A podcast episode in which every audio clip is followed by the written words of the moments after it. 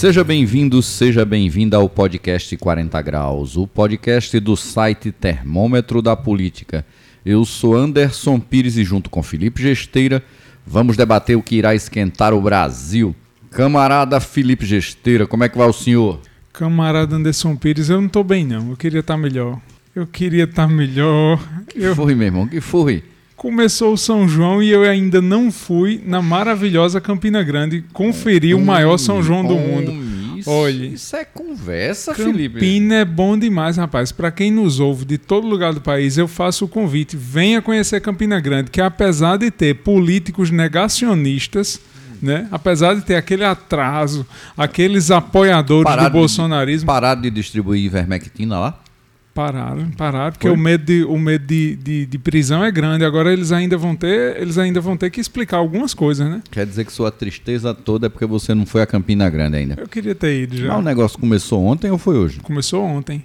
Ah, e você quer estar tá logo no primeiro dia? Logo no primeiro dia. Rapaz, eu sou... Tu não tá pensando não que tu podia tentar mudar para Campinas, já que lá é tão bom assim, não, né? Basta uma vez, no, uma vez no ano, basta um mês é. no ano, é. Um, é uma meta pro, é uma meta pro futuro. É, né? É, quando eu me aposentar e todo é, ano, tá, mês de junho eu vou passar em Campinas é, Grande. Deve ser muito bom mesmo morar lá, né? Campinas só perto para Cabedelo. Pois tá bom. Hein? É muita maravilhosidade, né? É, dele é incrível. É, é uma maravilha. É. O, que, o que a cidade tem de bom, os políticos têm de ruim. É, é uma maravilha. Pois é, Felipe Gesteira. E esse é o episódio número 70 do podcast 40 Anos. Número bonito, hein? 70. De rombo, né? Como diz no é, bingo, é, né? É. Pois é. E hoje vamos falar sobre meio ambiente. Pois é. O nosso país com tanto verde, Felipe Gesteira, tem dado muitas derrapadas ambientais. Esse é o tema de hoje no podcast 40 Graus, porque aqui é assim: informação com muita opinião, porque se estiver frio, a gente esquenta. Prepara a cuscuzeira que o debate vai começar. Camarada Felipe Gesteira, você viu que o assunto é verde, né? O assunto é verde. E para quem tá gosta. Verde, tá verde pra... o assunto? Tá, o, tá. O assunto tá velho demais, tá não. E para quem acompanha, para quem nos acompanha, para quem chegou hoje, para quem defende o meio ambiente, comece hum. aí já dando cinco estrelas, né? Para valorizar o programa. Naquele, pra... naquele aplicativo, naquele stream verdinho, né?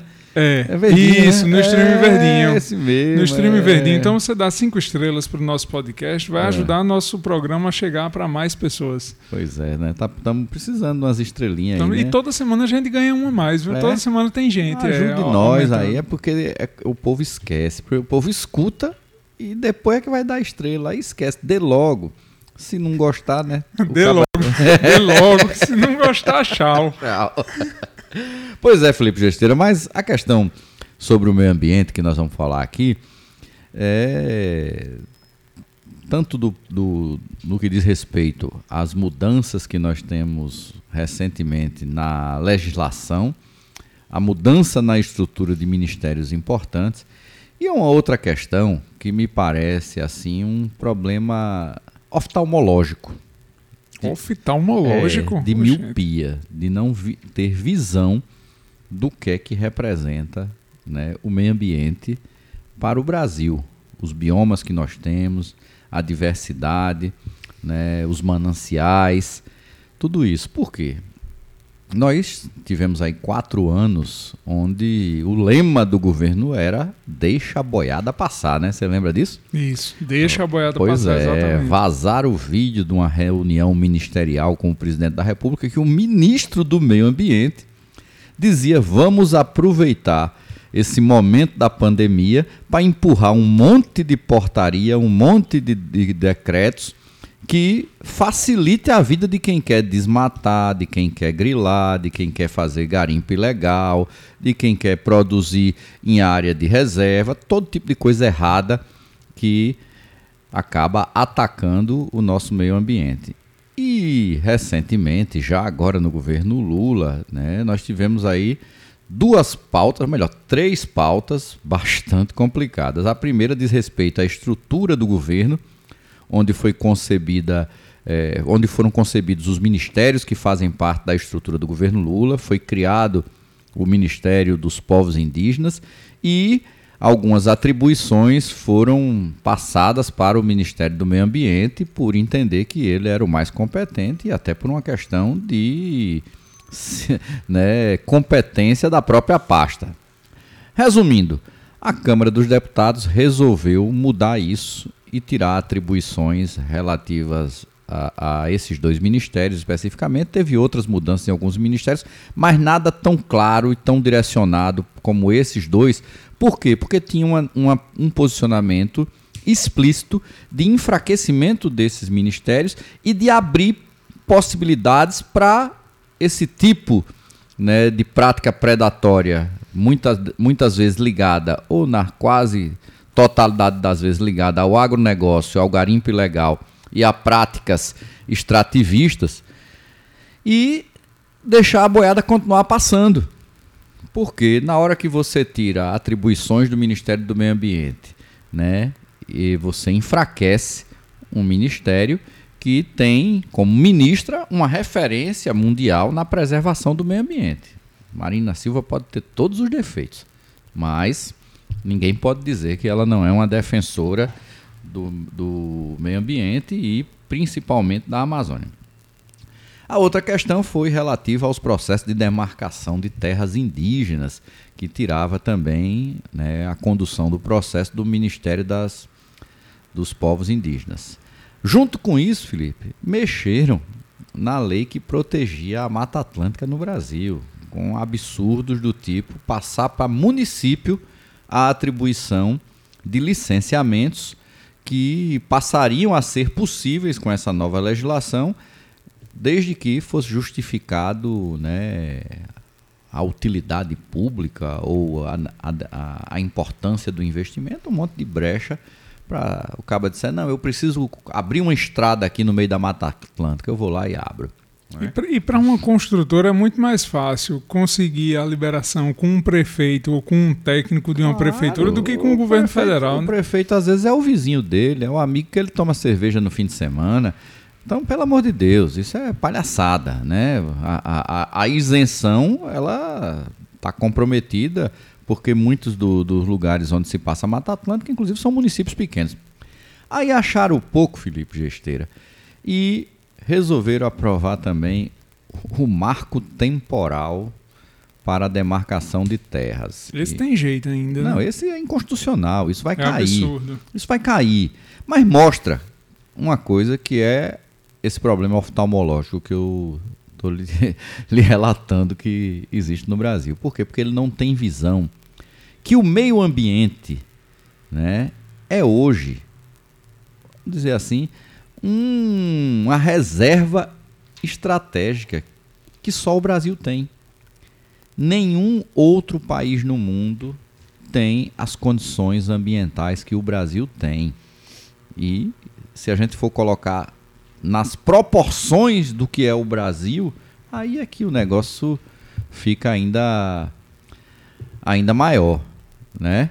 Porque ninguém tem a quantidade de verde que nós temos, ninguém tem a diversidade que nós temos, ninguém tem as florestas, as matas que nós temos, ninguém tem é, os mananciais, né, o, o, o, lençol freático que nós temos, os rios que nós temos, né, o litoral com a, a potencialidade que nós temos. Então, nós temos muita coisa.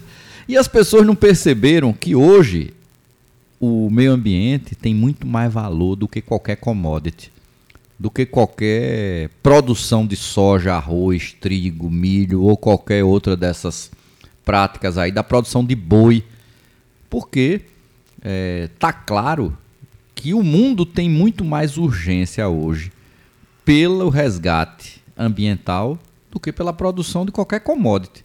Até porque, Felipe, a produção de commodities no mundo é mais do que suficiente para alimentar o mundo. A produção sobra, né? Sobra, sobra e muito. muito. Só o que, que falta, não o que falta é distribuição. Exatamente. As pessoas passam fome não é por falta de produção. As pessoas passam fome porque precisa se né, estabelecer um valor de troca e valor de troca só existe se houver demanda. Se você distribui, o valor diminui. né? Então, nós não temos é, o que expandir no mundo em relação à produção de alimentos. Você precisa distribuir melhor, precisa estabelecer que alimento é para passar a fome do povo, não é para virar né, a, grande fronteira econômica de um país. E no Brasil, as pessoas não têm dimensão de quanto vale o meio ambiente. Porque se você parar para ver, nós podemos chegar num, num, limite, se o mundo não, não começar a dar marcha ré, desmatar menos, né, aquecer menos, produzir menos poluentes, vai ser muito caro você não, ter o que o Brasil tem. E, e, talvez seja algum, algumas coisas que temos aqui sejam irreproduzíveis. Claro. Porque você, você Até, vê uma, uma, tecnologia do passado que ela pode servir de exemplo para outras tecnologias, como já, já existe hoje estudos para combustível com base sintética. Isso. Mas isso assim, isso é muito embrionário hoje. Mas se você olhar para alguns anos atrás, óleo de motor de carro, Também há um tempo atrás, não era é. sintético, é. era hoje, óleo mineral. todo mundo só usa sintético. Eu quero ver um carro sair, é. de, sair de fábrica hoje, um carro moderno, que use óleo sintético. Nenhum. Não, que use óleo. Aliás, é o contrário, o contrário que use óleo mineral, entendeu? Use... Todo carro é que sai sintético. hoje é tudo sintético. Os é. motores não, não aguentam mais o óleo mineral. É. Entendeu? Então tá a prova. Agora vai criar uma árvore. Pois é. Vai criar o, o, uhum. água onde, depois de, uma, depois de uma nascente morrer, vai, vai recuperar a nascente, é difícil. Porque recriar um bioma, recriar, recriar as condições climáticas, produzir né? E uma espécie em extinção, não volta. Pois é. Algumas, então... nascentes, algumas nascentes conseguem voltar. Ex ex existem formas de, de voltar nascentes, de biomas, dá muito trabalho, mas em alguns casos a natureza se recupera. Agora, espécies, por exemplo, não voltam. Pois é. Então, no, no tempo que nós vivemos hoje, onde se discute compensações com troca de créditos de carbono, que está virando uma commodity também, né? a gente pode é, qualificar já dessa forma onde fundos de investimento mais diversos já trabalham com a comercialização disso, onde todo mundo está migrando para novas matrizes energéticas e o Brasil é o país com maior potencial de energias renováveis no mundo. Nós já mostramos isso desde o, da metade do século XX que o Brasil se destaca na produção de energia renovável a partir de, de hidrelétricas, a partir da, da implantação na década de 60 do, do Proálcool, né? É, e agora mostrando todo o potencial que o Brasil tem para produção a partir de energia eólica e energia fotovoltaica. Então, o Brasil, ele tem aquilo que nenhum outro país tem no mundo, porque Felipe, aqui tem vento o ano todo, aqui tem sol o ano todo. Tem água. Tem água o ano todo, né? Tem verde ainda em proporções muito maiores do que o, o resto do mundo. E as pessoas estão preocupadas em quê? Em desmatar e em abrir caminho para carro. e abrir, abrir caminho para carro, abrir caminho para o agronegócio. Agronegócio Isolar esse. O solo. Olha só o absurdo, Agronegócio esse que só gera concentração, porque saiu um dado agora nessa última semana relativo ao primeiro trimestre é, da atividade econômica no Brasil. Você deve ter visto que todo mundo ficou muito feliz. Aí está lá que o Brasil teve um, um crescimento no PIB de 1,9%, e que esse crescimento foi impulsionado por conta do agronegócio que teve um crescimento de 26. Olha que coisa doida isso.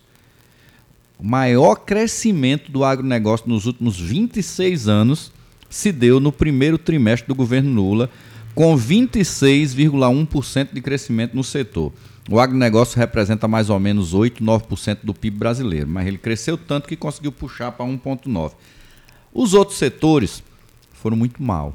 A indústria brasileira teve um crescimento no PIB da ordem de 0,1% e o aumento do consumo dentro do país cresceu em torno de 0,2%. Então, quando a gente para para ver, o agronegócio alavanca o PIB, mas ele não muda a realidade interna do país. Por Exatamente. Por... Isso, isso foi tema do nosso episódio, pois acho é. que há dois episódios atrás. Quem não ouviu, recomendo que volte um pouco. Pois é. Né? Mas falamos exatamente disso. Esse dinheiro do agronegócio está indo para onde? Para os mesmos latifundiários. para mesmo, os mesmos concentradores de renda.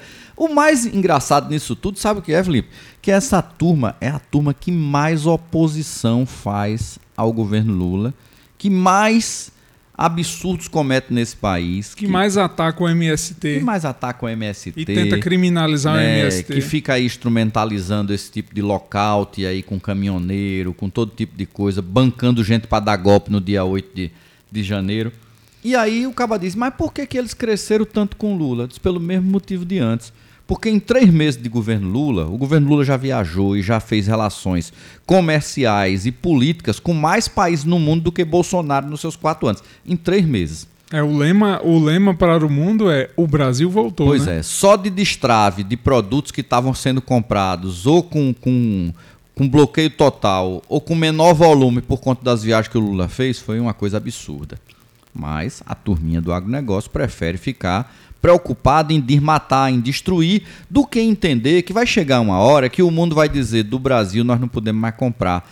Por que, que nós podemos mais comprar? Porque a regra agora diz que quem não preservar, quem não tiver uma produção, pelo menos que sustente as condições ambientais que aí estão, não poderá ser vendido no resto do mundo. E o negócio, Felipe, Está ficando tão sério que até os bancos que fazem parte de um grande jogo internacional, os bancos brasileiros que estavam né, atrasados em relação a outros países, baixaram agora uma medida né, puxada pela Febraban, né, a Federação aí dos Banqueiros Brasileiros, que só vão emprestar dinheiro até 2025, eles vão ter um prazo até 2025 para se adequar para quem tiver rastreamento e que comprove que não faz, não produz né, a partir de práticas que sejam predatórias ou degradantes ao nosso meio ambiente. Certo? E aí, não dá para depois essas figuras que hoje estão lá no Congresso Nacional formando uma bancada de conservadores, na sua grande maioria pessoas que foram eleitas na mesma lógica do Brasil colônia ou no início do, do, do, do Brasil República, com voto de cabresto, com uma série de práticas pouco recomendáveis na política, né? Ficarem no Congresso Nacional produzindo lobby para aprovar esses absurdos, inclusive absurdos esses como o marco temporal, que é ilegal. Porque tu já imaginou, Felipe, o cabo estabelecer que você só é índio se a referência for pautada até 1988, quando foi promulgada a nossa última Constituição. Meu amigo, o cabo já era índio desde que o Brasil é Brasil. Desde, desde antes de o Brasil ser chamado Brasil, é, Caberaína. Desde antes é, de ser chamado por, Brasil, né? Porque a sensação desse marco temporal, sabe o que é? É como se os povos originários fossem hoje aviltados novamente. Eles já foram atacados durante o descobrimento, sofreram esse tempo todo, cada vez mais a, a, as terras sendo tomadas, e agora vem a legislação do, do, do, dos, nossos, dos nossos congressistas, né? Querer tomar o resto que tem. E aí, olha só, Felipe, a gente sempre quando tem referência com já dissemos aqui que a nossa grande reserva estratégica e competitiva no mundo é o meio ambiente. Nisso nós estamos disparados na frente de todo mundo. E estamos aí o tempo todo querendo perder essa posição de destaque e de liderança. E perder o respeito, né? né? Também. Fica aí essa abestalhamento aí, até de quem se diz de esquerda, querendo agora estar tá furando o posto de petróleo na foz do Amazônia. Meu amigo, não dura 30 anos essa dependência da produção de petróleo. E em 30 anos ela só vai diminuir a necessidade. Então é, é o tipo de loucura que uma Petrobras teria que estar tá investindo em quê? Em produzir energia renovável. É isso que uma empresa de energia tem que pensar, tem que se adequar. Né? O, sabe qual foi o carro mais vendido no mundo agora no último mês, Felipe? Hum. Chuta. Qual? O Tesla. O mais vendido no mundo. E é um carro caro, hein? E cheio de problema. E cheio né? de problema, né? Não, não o problema são os autônomos, né? É. Mas eu tô dizendo, foi o mais baratinho lá que o carro ainda tem que pegar na direção para dirigir. Então isso mostra que há uma mudança de comportamento mais rápido do que se pensa. Mas quando a gente fala de meio ambiente, a gente sempre lembra do quê? Da exuberância, né? Lembra da Amazônia, lembra da Mata Atlântica, né? Lembra do Pantanal, que tem outro tipo de, de, de exuberância. Sou mas, para conhecer o Pantanal. Mas esquece, esquece que o Brasil tem outros biomas muito importantes e que nesses biomas é onde nós temos também uma concentração de pobreza absurda. Eu estou querendo falar aqui especificamente do bioma da Caatinga. Na hora que o Brasil entender que é mais importante você reconstituir biomas e transformar isso numa fonte de riqueza, de geração de renda. Já imaginou, Felipe? Se ao invés de só termos um fundo Amazônia, nós tivéssemos um fundo semiárido para reconstituir todo o bioma do semiárido brasileiro e as pessoas que estivessem fazendo todo o processo de replantio, de recuperação de nascentes, né, de desassoreamento de margens dos rios, de leitos dos rios, elas estivessem recebendo renda a partir da troca que isso representa em bolsas internacionais em todo o mundo. Quantas... Isso, isso, sem tirar dinheiro do, sem, do governo brasileiro. Sem né? tirar um centavo do governo brasileiro e beneficiando milhões e não um latifundiário qualquer escondido no meio de, um, de, um, de, um, de uma terra aí de milhares e milhares de hectares que no final das contas não emprega quase ninguém e só serve para ele botar dinheiro no bolso e a pobreza continuar reinando no Brasil todo. É, é esse tipo de política que as pessoas precisam entender. Nós não podemos achar que a expansão se dará em destruir. Por quê? Porque em um determinado momento na história do mundo isso foi verdade, mas você estava com um processo de expansionismo, onde você precisava realmente né, criar zonas agricultáveis, né, produzir a, a, a, alguns insumos que necessitavam de um espaço. Só que isso não precisa mais, nós já produzimos mais do que é preciso no mundo, certo? E agora, quem desmatou percebeu que não é mais necessário esse tipo de coisa, que é muito mais importante e muito mais valioso tentar resgatar aquilo que se tinha. E nós já temos, e mais uma vez, por burrice, por essa lógica predatória, por esse capitalismo primata, primata, como disse os titãs aí, entendeu? É, é homem primata, show, não é capitalismo é, selvagem. Esses primatas aqui, esses capitalistas primatas que nós temos aqui no, no Brasil, tacanhos, que não conseguem perceber que poderia se ganhar muito mais, se ter muito mais dinheiro, ter um país muito mais justo, se a gente resolvesse investir naquilo que ninguém tem e que só o Brasil tem. Beleza? Esse povo quer país justo, não. Esse povo quer concentração mesmo. É concentração e ampliação das desigualdades. Se Nem for assim. time de futebol concentra mais, né? É, concentra mais não. Pois é, Felipe Gesteira. É isso? É isso. Vamos para frente? Vamos. Pois é, sexta-feira, né? A gente fica aí reflexivo, mas é o jeito, né? É o Brasil difícil. Chegamos ao bloco final do nosso programa com a coluna Café Quente e Café Frio. Quem está em alta e em baixa com a pitada de veneno de quem faz o podcast 40 graus. Se tem café, tem conversa. É a hora do café.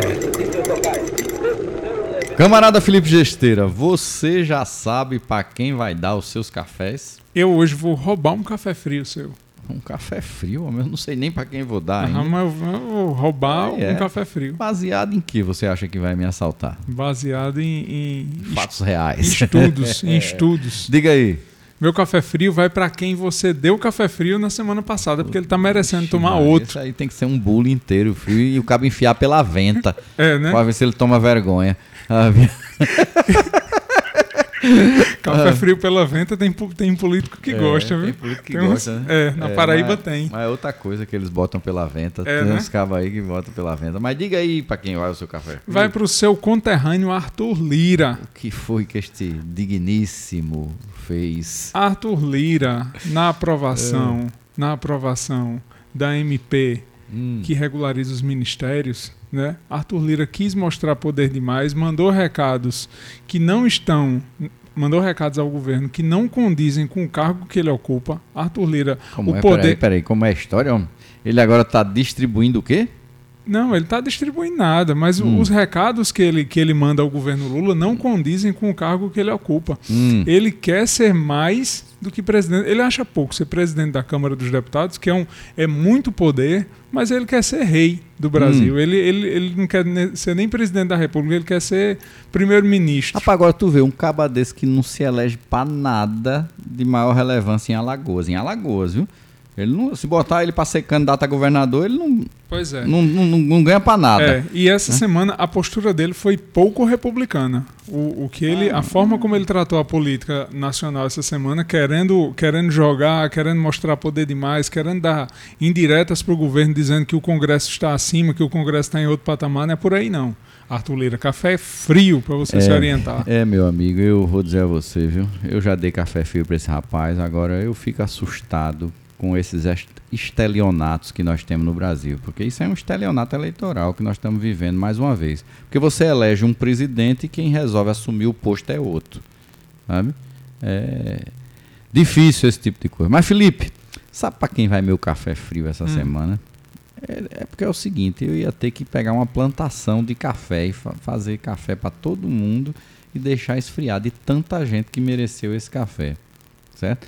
Mas o meu café frio vai para todo mundo que absorveu a versão que eu chamo de versão americana do que é, acontece e aconteceu na Venezuela.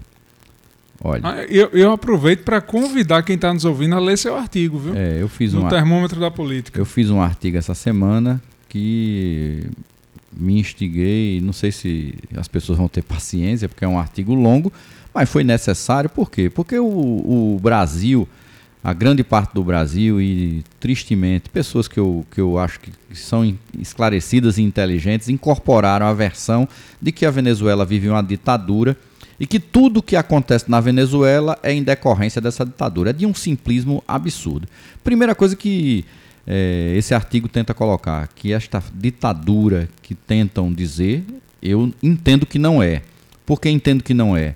Porque ela foi feita a partir da utilização dos mecanismos democráticos que foram aprovados e que vigoram naquele país. E para mim é tão claro, Felipe, que isso é uma grande farsa, que eu nunca vi uma ditadura que o caba ganha a eleição para a presidência e tem minoria na Assembleia Nacional, que seria o equivalente à Câmara Ditadura, o cabo bota Pois descer é, e tem maioria em é. tudo, meu amigo. Entendeu? Eu nunca entendi uma ditadura que você tem uma eleição com quatro, cinco concorrentes da oposição contra você. Agora, os caras queriam, né, que se fizesse lá na Venezuela o que se fez aqui no Brasil.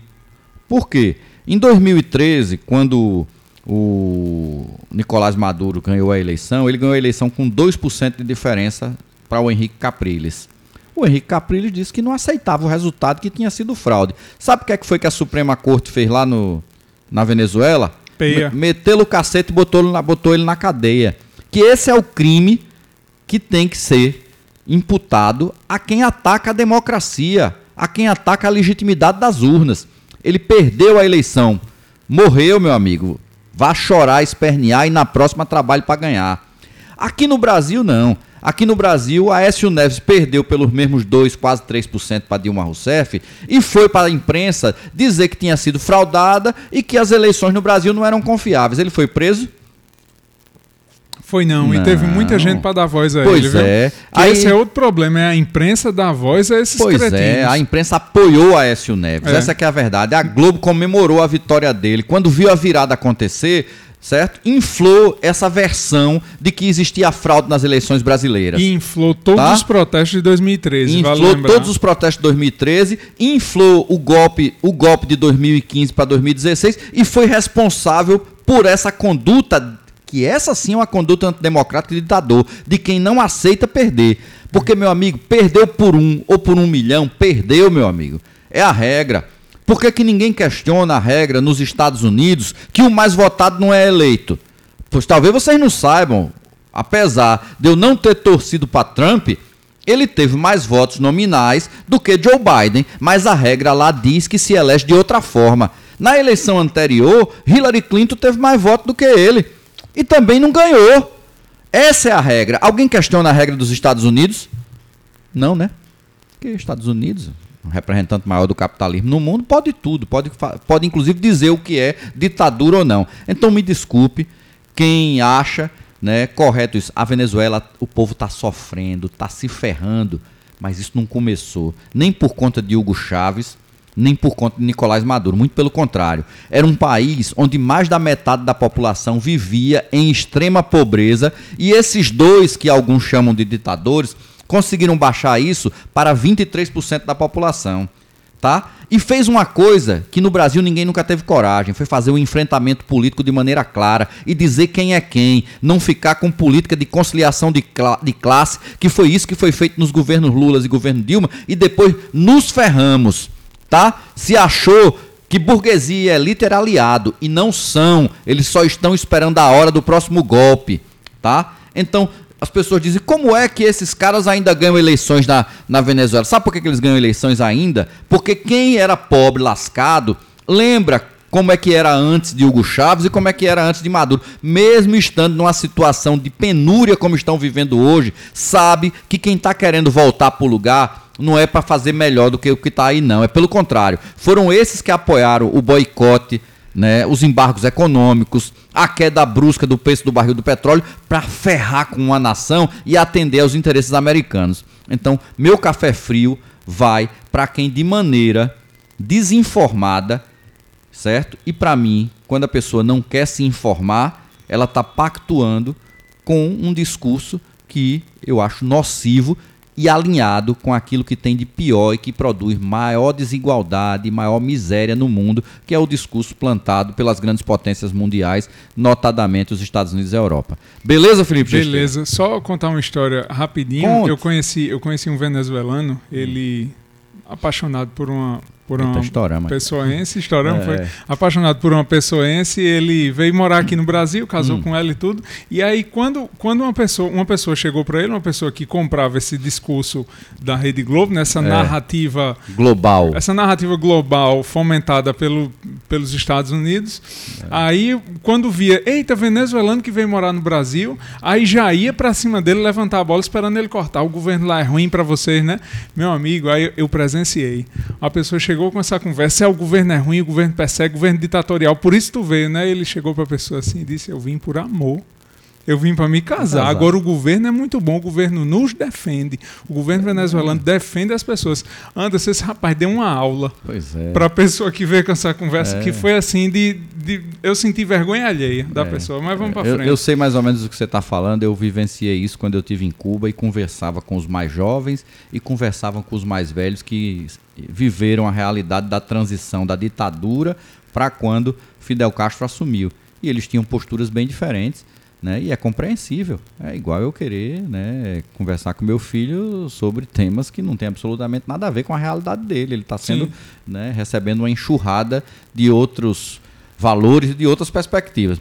Vamos para frente, Felipe Gesteiro? Vamos. Para quem vai o seu café quente, Felipe Gesteiro? Meu café quente vai para uma pessoa que já tomou alguns Eita, aqui nesse programa, mas hoje ele vai tomar outro porque hum. ele, ele calou a boca de muita gente hum. e está fazendo muita gente ter que passar vergonha com as narrativas sobre indicação ao ministro do STF. Meu café quente vai para o presidente Lula, Beleza, certo? Pensei que, que você não, ia roubar meu café. Não tem isso, não tem isso, não tem isso de ter que indicar, de, de, de fazer cota, de, de indicar por, por mérito, por coisa nenhuma, não. A indicação ao STF é política, sim. Bolsonaro mostrou que a indicação é política e Lula não pode repetir erros do passado.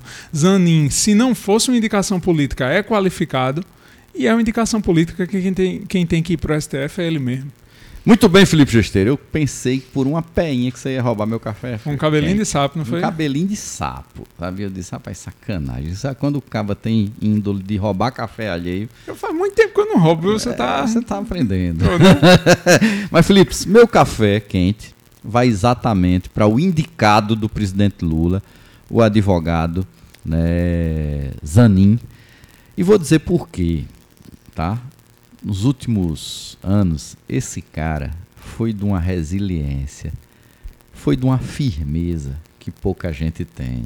Olha, Felipe, você no Brasil sustentar teses que ninguém mais sustenta num país que tem uma imprensa como essa que nós temos, que tem um judiciário como esse que nós temos, que tem um ministério público que tinha como ícone Deltan Dallagnol, Olha só o que é isso. E esse cara segurou, levantou, né, tudo aquilo que qualificava a, a prática de lawfare no Brasil, a prática de perseguição jurídica e que estava se cometendo uma grande injustiça com Lula.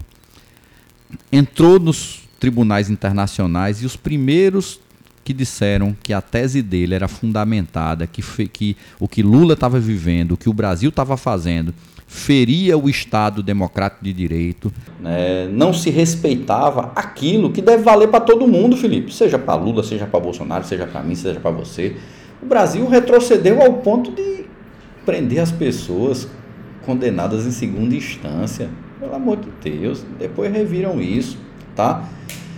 Por sorte, nós tivemos um cara resistente como Zanin, que segurou essas teses, e apareceu um hacker para vazar toda a safadeza que ele sempre disse que existia pelas evidências do processo. Ele não tinha o hacker. Eu nem sei até hoje se isso não tivesse sido vazado. Não tinha mudado. Tudo aquilo que ele dizia e que comprovava documentalmente, as pessoas preferiam acreditar na versão construída no PowerPoint de Deltan Dallagnol. Porque tudo começou a virar o jogo depois pois é.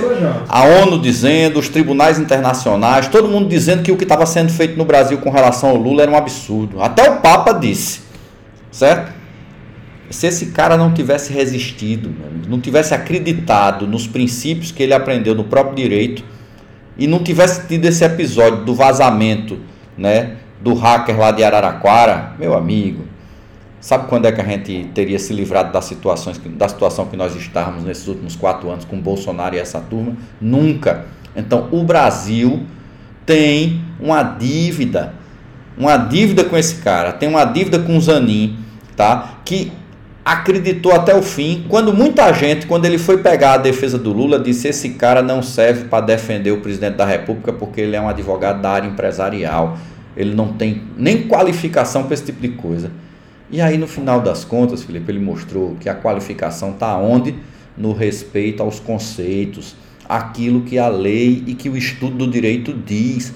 Não precisa muito mais do que isso, não. O problema é que a maioria dos advogados no Brasil viraram, sabe o que? Lobistas.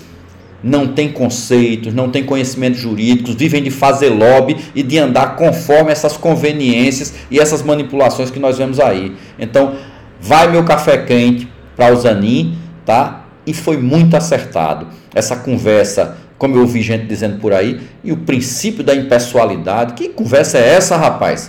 Quer dizer que agora o caba é, é pessoal. Porque deixa, eu, deixa de falar besteira. Deixa de falar besteira, porque na hora de fazer concurso público para a universidade, quer saber de quem? Dos amigos que estão na banca, dos colegas professores. Por isso que tem mulher de, de professor vira professora, né? Filho de professor vira professor amigo do amigo vai virar. É, então vamos deixar de onda, meu amigo. Certo? Orientando vira Pois é, orientando vira professor. Eu estou dando um exemplo porque eu vi gente fazer esse discurso raso, falso, mentiroso. Tá? Porque não é isso que está em questão. Desqualificado. Desqualificado. Desqualificado. Beleza? Então, meu café quente, com muito prazer, vai para o doutor Zanin e espero que ele seja um grande ministro no Supremo tão necessitada. Eu nunca tinha visto você chamar advogado de doutor. É primeira vez. Zanin, Zanin é doutor sem ter doutorado. É, né? Merece. Terminamos por hoje, Felipe Gesteira. Pois é, é isso aí, né? Vamos embora? Vamos. Vamos ver se hoje dá. Se não der para ir para Campina Grande, pelo menos a gente toma uma cerveja ouvindo a Tabajara FM, que sempre toca um forrozinho no mês de junho, né? É, é isso aí. Esse foi o podcast 40 Graus, episódio 70, João Pessoa, Paraíba, Brasil. O podcast está no Spotify e no site termômetrodapolitica.com.br. Abraço a todos e todas, obrigado pela audiência e até o próximo programa. Valeu! Podcast 40 Graus. Informação com muita opinião. Porque se estiver frio, a gente esquenta.